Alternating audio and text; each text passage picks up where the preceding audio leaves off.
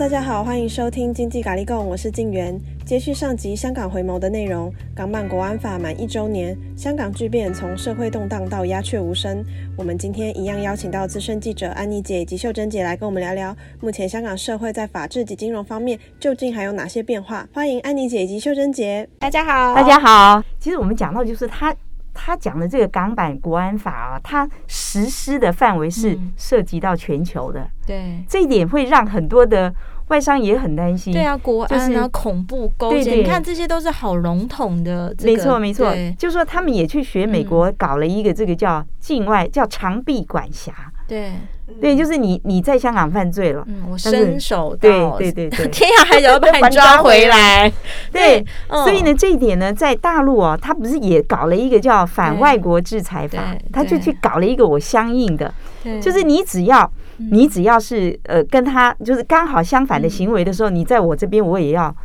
对，把你不管到哪里抓你回来。这一切实在是太就是，比如说在台湾，我们可能很难想象，就是说在立法，我们说立法有一个技巧技术啊，就是说你那立法可能要让让让你管到你可管的，但不属于你管的地方，你真的要是伸手过去，那就是真的有点侵害人民的权益了。对，那但是在那个这个美中抗衡的情况下，你看这个大陆 也有了这个，对，也搞一个反外国制裁法。那你说在当地经商的这个台商外商有多担心啊！我可能一个跟母国的联系的动作，我可能就会被解释为说，哎，我这个侵害了大陆的国家安全等等的。国家安全是一个何等大的一个帽子啊！这个实在是让很多人都是还蛮就是觉得很恐惧的这样子。这一点呢，我觉得还可以谈一下说，说香港呢本来也要实施反外国制裁法，那他们的做法就是把这个法通过了之后，要放到他的基本法的附件里面去。对。可是后来呢，香港他们自己会觉得。哎，你如果真的这样做了之后啊，很多的外商是真的要跑了。对，所以后来这个反外国制裁法呢是临时打住。嗯，在香港的部分，香港的部分行这样。对，先先就立法这个动作也不要。哦，他可能哪一天就突然来了。也有可能哦，也有可能哦。可是因为他们觉得现在一旦真的要做的话，对，会对香港的整个。这个经商的环境影响太大了。不过，兄姐，我有一个疑问啊，嗯、就是其实因为我们这次特别看了香港，嗯、其实跟香港很靠近的这个澳门啊，嗯、就是澳门应该也有这个国安法，嗯、但是我觉得好像澳门是不是为何、嗯、不知道是整个整个社会的经济结构比较不一样，嗯、还是如何？就是我觉得好像我们看到香港是一个比较就是呃本质的一个转变，嗯、然后甚至就是几年前我们看到还有一些很冲突这种的状况，可是，在澳门好像就是比较看不见这个，不晓得。有没有什么特别原因啊？嗯，我我觉得还是可以从历史的因素去看哈。澳门一个地方很小，人口很少，所以它的那个刚才我们讲的一些贫富的问题啊，房地产的问题，在澳门是比较不明显的，因为它更小了，对，更小。而且因为它那个它是靠赌场发展的经济嘛哈，嗯，所以你会看到澳门每年都在发钱，就是发红包，因为它的那个过去它的赌场的生意实在很好。对，再来呢，就是澳门也是一个比较平和的社会。所以呢，他也不会像香港说啊，一天到晚跑去抗争。我认识澳门人，他也是这样讲，他就说，虽然我很讨厌大陆人，他们来啊，那也没办法，我到国外去就好，我 到国外去就好。澳门到底有多大呢？一百一十五点三平方，这样是什么概念呢？反正约莫应该就是比台北市还小，对不对？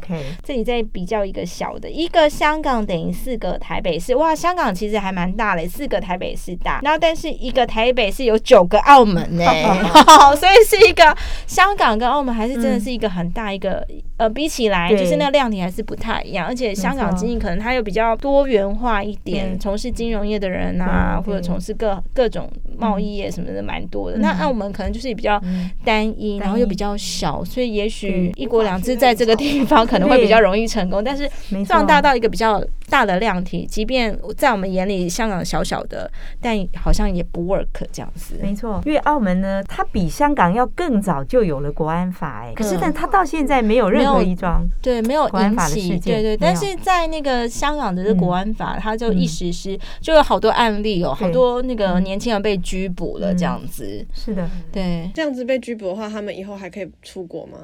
其实，其实我那个前一阵子啊，就是。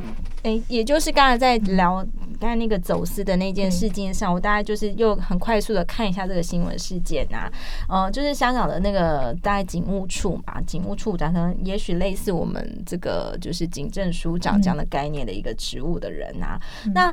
这位先生呢，就是很好玩。他因为因为当然就是民众这么的愤慨，然后警方当然也要做一些公共关系、公共的形象，所以他可能也录制了很多，也合拍了很多什么放给市民看的那个微电影之类的。然后里面就会去有很多的宣导，比如就是要呼吁这个呃家长要留意自己家里的小孩这样子，然后就去讲到说小孩们就是你们很容易被政治给煽动了这样子，然后煽动你们上街抗议等等，那这些都会对你们的。人生留下一些什么污名？污名呃，使得你们未来怎么样？怎么留有记录？这样子，所以你就是会会觉得说，回答金源问问题会啊，当然对这些年轻人人来讲，一定会留下留下这些呃政府。不认可你的这些记录，可是你你又反过来想，那如果是这句话是真的，那是谁去煽动这些年轻人呢？为什么在我们在香港看到是一群很年轻的示威者？为什么同样就是十几岁，哎，我们台湾小朋友 能够很正常去上学，然后就是他们可能生活当中的不满就是课业压力，可是为什么在香港他们的那个这么的早熟呢？政治上非常的早熟，他已经在抗议一个社会的不公，抗议一个国家机器。哎，可以叫国家嘛？好像也不行，叫一个 特区特区政府的压力。为什么他这么年轻呢？他烦恼他困扰他不是他的这个学业，也不是他的教育，而是困扰他的是整个这个家国机器给他的这个压力呢？也有可能他们就是想逃课，逃课。嗯，不会，我觉得我觉得他们可能是怀抱什么理想？哎，其实各有可能啦，因为哈每一个年轻人碰到的问题都不一样，诱发他们爆炸的点。嗯，对，这样子有算是和平了吗？对啊，这他们之间还是有就是一个变成感觉就是变成一个一个本来是一个活泼乱跳，就是充满金融自由的一个社会，突然我就要来到一个晋升，然后又我觉得是比较像是压力锅哎，我觉得感觉就是觉得香港真的现在看听起来像是一个压力锅的社会，就是可能民众还是不满，但是可能我暂时畏畏惧这个国安法的这个威力这样子，我暂时就就不讲，因为其实我们也。可以看到很多这阵子很多香港人，他其实是大不了不住了嘛，我就是住到国外去啊，移民到台湾来等等，也是有人这样走。那就是看你决定什么，你要留下来承受这一切呢，还是我就是用脚投票来表达，就是我对这个地方的制度的不认可。对，其实香港移民在去年那一阵子是真的很多啦。对对，譬如到英国，因为英国也给他一些特殊的对。呃，可以进居留、啊、居留等等的条件，嗯、对。那台湾当然也是，台湾也是香港人，嗯、他们就说你去不了其他国家的人，你就会想要去台湾，因为台湾相对容易一点，条件。呃，低一点。后来我们会发现，去年有很多香港人是要用投资移民来台湾的，用投资移民的方式。为什么呢？因为你只要准备六百万，你就可以来了。对，所以那个时候好多他们就说，好多人在排队要等着来。他不怕重蹈覆辙吗？如果台湾出了什么，虽然我们也是不希望。以前好像有人说这是什么楼下淹水。地下室淹水，然后台湾如同比如说在一楼或二楼，好像也快了。但是其实我我还是会觉得说，这对上来讲应该是还蛮悲伤的事情哎、欸，嗯、就是说我必须要离开。嗯、虽然说可能哎、欸，台湾可能还是也是。哎，讲点国语好像也可以通，这样。但我觉得，当你要就是去国离乡，要离开你的那个从小生长的地方，因为我我印象中的香港人，其实他们真的是很爱香港，哎，就是好喜欢香港。我记得我约莫可能十几年前吧，就是哦，那那真的好热热衷上什么心理成长课程，然后那个讲师都是香港来的讲师，这样子，他们可能就是学了很多心理学的东西来来上来授课。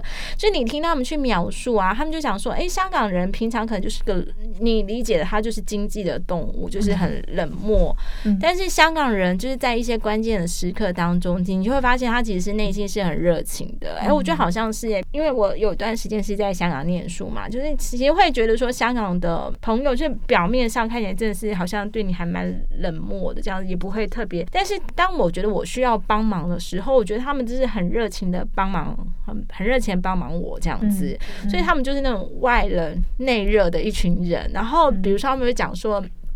当比如说国际间发生一些什么，比如说海啸或什么什么，就是香港这种捐书是最踊跃的。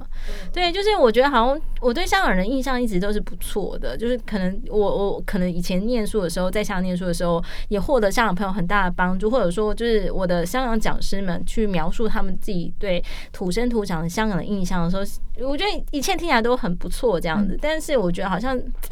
再一次看到这个香港国安法实施一周年之后，觉得哇，就这好不妙。这个社会好像一些我们理所当然看得到的一些 function 功能，哎、欸，现在没有了耶！居然那个集会前设是。一个一个的解掉这样子，嗯嗯、然后民众是越来越不敢讲出自己的这个，哎，这个叫表意自由，哎，就是言论自由当中的是，我我想要讲出我心里的话，我觉得这在民主社会当中不是一个就是很自然的事情，嗯、可是，在香港就不是这样子，现在不是。我觉得在这个部分可能是的哦，可是去看呢、哦，就是说香港人可能也是分成两派，有一派的人会觉得我好渴望。恢复平静的生活，对，对，对，我只要不谈政治，其他都好；我不谈国安法，其他都好。对，对，当然，另外一部分人就是像我们刚才讲的，会觉得好不习惯哈。对，因为过去的香港是一个，我觉得那个尺度甚至比台湾还大很多的。对，真的是，就是你去抗议，去呃，即使被拘捕了之后，可是你很快就放出来了。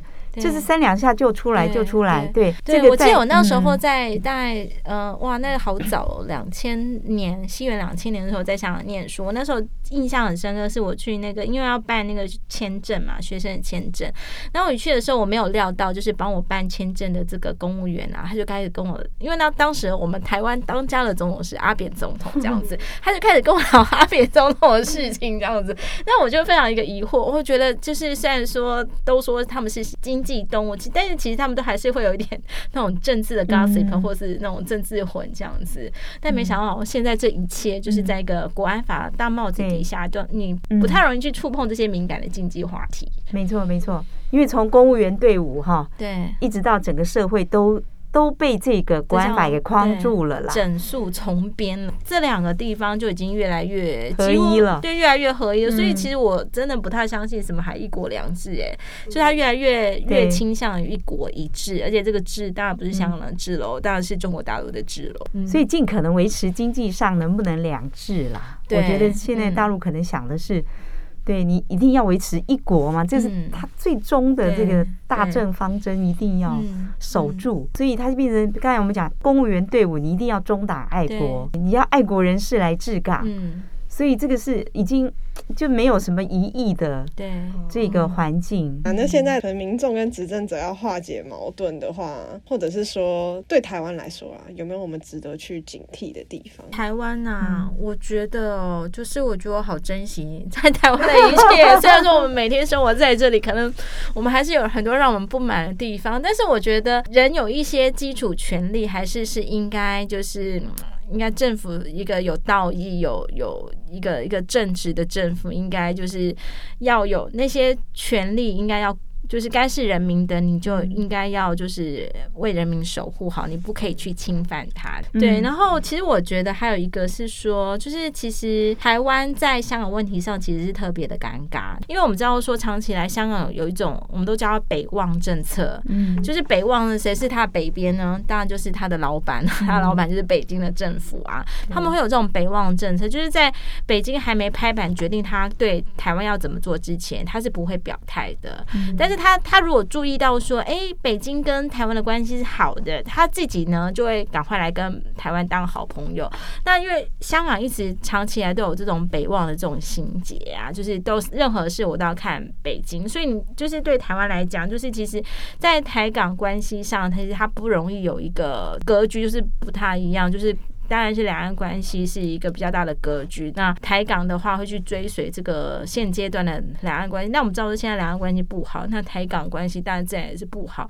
那有了这个国安法之后呢，其实对一些台湾的，就是我觉得是一个不比较不利的状态耶。因为我们知道说这国安法实在定的太笼统。你知道前一阵子就是我们的驻港的一些机构人员，就是哎，这叫裁撤吗？被裁撤吗？还是叫就是我们没办法。继续拿到签证啊？对，就是就是呃，因为任何地方为什么需要有一些派出去的人，嗯、是因为说可能有一些台湾人会到那里去经商，到那里求学，到那里去旅行。那人要是发生了什么急难救助的时候，可以请在香港的这个台湾的官员，然后是派出机构的代表来帮助我们一些事情。就是通常就是这个代表处的意思是这样子。那有些地方就是允许你可以呃正式的官衔，有时候可能就不是，是民间的一种身份。嗯、但我们都知道说有那样的，不管他是。官方的正式身份，或者说他是一个民间，哎，有还不错哎，就是说，台湾人行旅到那个地方发生一些问题的时候，他可以来帮助你。可是现在完全没有这个代表，就是完全没有这个这个派出的机构了。哦，应该这样讲，就是说这个机构是在的，只是说我们的代表人没办法去，人没办法去。然后呢，他到今年七月底的时候，所有人就是所有从台湾派去的人。都回来了，所以说现在就是有那个机构，但没有人。呃，那个机构里面现在都是香港的雇员，对，是雇员在，所以他还维持着雇员继续运作。但是正就是没有什么真的台湾人在里头服务，在香港的台湾人这样子。对对对，这也是。应该是很少有，几乎没有发生过的情况。很少有，而且这些香港雇员其实他们处境也是蛮尴尬、尴尬、尴尬。他们常常就会就是被指为是这个乱港代理人。对，这个还有一边。对对，那或者说这些我们经常派去香港这些人啊，就他也会被说你是这个扰扰乱助长什么香港什么什么。对，然后就我就觉得说，哎，台港关系搞到这样也真的是。真的是糟到不能再糟了，这样子。没错，没错，就是我们说我们的那个代表，或者是甚至所有的从台湾去的这些官员啊，他到后来就是我要重新拿签证的时候，他都要求你签一个一个中国的承诺书啦。这个是什么承诺书啊？哈，嗯，过去呢，就说在马政府时代呢，当时就是台港之间有一个默契啊，就是我们的官员呢去的时候，我用口头表述。嗯，我不要落实在我的这个，嗯，我表述什么呢？要表述什么？一个中国啊，一个中国，我接受一个中国。对，因为这个在前七条里面就是这样子规定的。我们讲前七条是钱其珍，对，他在做外长的时候，他对香港就是在九七之后，香港如何处理台湾问题，他定了一个规则。那这规则里面写的很清楚，就是台港关系官方的关系一定要经过北京的同意。再来就是我们在港办事处的人员。你一定要遵守一个中国原则，那一个中国原则，你可大可小啦。对，就是他人家问你说你要，对，你就可能就说好，知道了。对对对，也可以。对，但是现在现在就是我要写下，都没有人敢写啊，怎么可能？台湾不会有官员去去白纸黑字写下来说，就是我遵守吧，不太可能。所以到上一个卢长水要去接这个位置的时候，接这个代表代表吗？中华旅行社的这个哦，我们现在在香港的，我们叫呃香港的台湾经济文化，没有没有，我们改改名字喽。我们改名字。对，在马政府上来的时候，我们跟香港之间就已经。等于就是我们有一个可以搬到台面上的官方的往来关系，因为两岸关系，你刚才讲嘛，就是说我一切都要向北望。当两岸关系好到一定程度的时候，台港关系也变得很活络起来。似乎是哦，我记得那时候那个香港其实很多，那时候是贸发局底下的人，其实还蛮多是设在台湾。那时候他们真的是非常活跃哎，就是我们去一些地方，就是有台商场的采访的时候，其实你还蛮蛮常看到这些这些这个这个香港贸发局派来的人，然后他们也会很热烈的去办各种。那种 official 公开的这种活动去，哎，香港商机什么什么之类的，但是好像这样一说，好像是又是五年十年不曾听到在台面上有这样的有这样的事情了。哎，应该说，嗯，就是从马政府的时候，我们台港之间就互设了官方，就是这个官方的办事处是互相承认的嘛，哈。是之后，对香港，所以也来台湾设了办事处，所以他除了贸发局，好像他一个观光的单位也在台湾设了办事处，所以呢，这个。就变成我们都可以搬到台面上了，所以他们在这里的活动也都很多哦。对，但是今年应该就是几个月以前，嗯，他这个办事处就说全部都裁掉，对不对？他就说我终止运作，这个终止呢，表示以后可能还有机会恢复，至少不是裁掉，裁掉可能没对对对，所以他等于就是说这个办事处在台湾呢，就人就回去了，因为因为呢，台湾也用相同的做法，对，我不要给你签证啊，哦。就是你你你不让我的人在那里，继续就是可以顺利的到香港旅行，那你要来的人，我也不给你签证。所以他们的讲法，公开的说法就是说，是因为台湾这样的做法，所以他们这个办事处要停止运作。哦，对，所以等于说我们现在去香港有问题了。哦，不会啦，一般民众没有问题。对对对，一般民众还是一样可以经商行旅，什么是没有问题的。是，对，是，只是说我们在香港的办事处，因为没有台湾的官员在，对，你可能急难救助的时候，对对对，你就没有一个。有公权力的，香港要是看到说，哎，原来你是台湾人，有杀，不会吧？太恐怖了。对，所以在运作上的确会有一些些困扰啦。譬如说，像香港他们要来台湾定居的人哦，他一定要到我们的办事处去办很多手续，或者说结婚生子这件事情，你要办很多那个，发现无人可帮你办了也怎么办？对，所以他现在只好透过雇员。那雇员的话，他他就要经过很多的程序嘛。我怎么样去确认这件事？所以我要跟台湾用视讯的方式来确认吗？对，所以他们就说现在，譬如说他的那个变得很困难，很困难，所以时间也拉很长。嗯，这是最近台湾台港关系碰到的难题。嗯，对，所以你说，呃，我们的人到底什么时候可以去？我。不知道，大家都觉得很悲观啦。要不要先等两两岸关系春暖花开？真的，也许台港才有这个转换的余地。这样没错，所以我们现在猜，在香港国安法里面的定义，台湾呢是一个境外，就是被扰乱，对境外势力，就是你已经被定位定性。因为我觉得好像陆委会也常常被被骂，当然被香港骂说是境外势力。是是是，因为他们觉得说过去那些抗议的人等等，你看很多人是来台湾取经的，还有从台湾拿到。钱的，为什么要这样子怪到我们身上？可是台湾呢，的确当时有帮他们做很多募款嘛。你说包括什么林非凡几个人，他们跟香港的这些黄之锋是经常。往来的，哎，好像是呀。我记得那个，我就觉得想说，哎，这个有什么嘛？但是他们那个香港的头条是做的很大的，讲到说取经这件事情，约莫就是讲说某某团体啊，就是呃，在什么时间到台湾来跟了谁谁碰面这样子。那我们在想说，这个事情哇，值得做这么大。可是也许就是在他们的视角里面当中，觉得这个是勾结境外势力这样子。是的，是的，嗯。所以呢，就是我们这些在港的人，还有就是雇员啊，他们现在当然也很怕，啊心情很。紧张，对对对对，嗯、其实哈，对于香港的这个事情哦，我是有两两点啊，我觉得一直在想的问题。对，就说当时的这个不管雨伞运动或者是战中等等的问题，有没有可能可以停在一个见好就收的地步？对，就说这个事情有没有办法在，譬如说呃，特区政府对特区政府他承诺我给你什么什么什么条件的时候。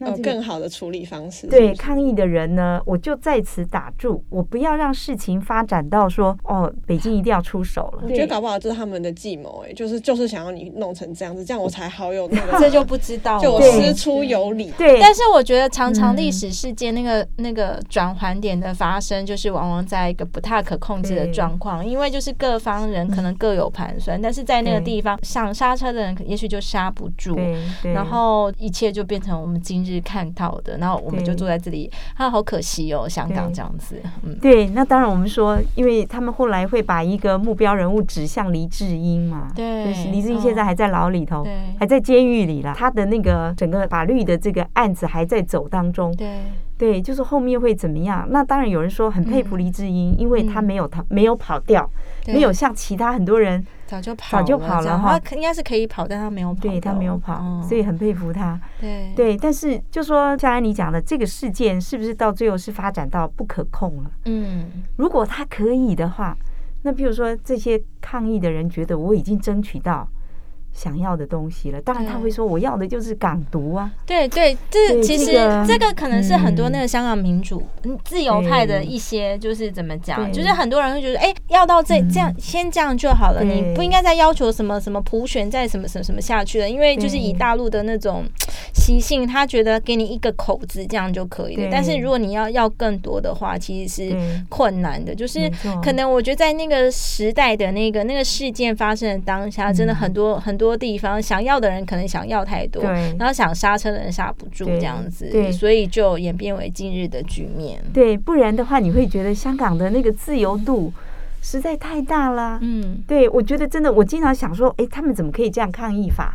为什么他们的人可以进去了，马上又出来，嗯，又继续上街头抗议？嗯，这些在台湾都还不能想象的。嗯，对。但是你说到今天，所有都没有了。对，就是一切团体都都解散了，是是，对，然后变成碎片化的个人之后，就是想说的事情又不敢宣之于口，这样子。是。然后还有第二个事情，我觉得我我觉得在台湾可以考虑的一个，或是我们应该思考的是，譬如说美国过去他对香港是这么支持的哈，我每年定期检讨你，我等于是用一个呃美国的法。或美国的一个规范，嗯，我来规范香港的这整个国内法这样子，对对，国内法，对，就说你香港的情势是由我美国来掌控的。嗯，可是呢，你看到了去年这个大陆它的国安法一出来之后，那等于就是这个角色就互换喽，等于是它变成是它的发言权。你香港的情况是怎么样？是我大陆说了算。对，那美国呢？哎，美国可能。慢慢的一走了之啊，对啊，美国觉得对。对，所以那同样的，就是回到台湾的形势来看的话，嗯，我我觉得也可以想一想，哎，就是美国今天有台湾关系法嘛，嗯，到什么时候如果，嗯，对，如果他就这，即便有国内法，也也也不想去主张任何的，我觉得很恐怖哎。你说以美国有很多抛弃别人的这个案例吗？从阿富汗到现在，对。对，从阿富汗到香港。对我我我觉得真的就是我对着做了香港题目之后，我我的一两个疑问，或者是我觉得还可以未来对某些事件点的发生，有当在当时有没有已经设想一个最好的结局？但是在那个最好结局没有发生。那一个一个是就是当你入了某个人的 麾下之后的时候，对你当你不是两强斗，你只剩一强，就是在他的底下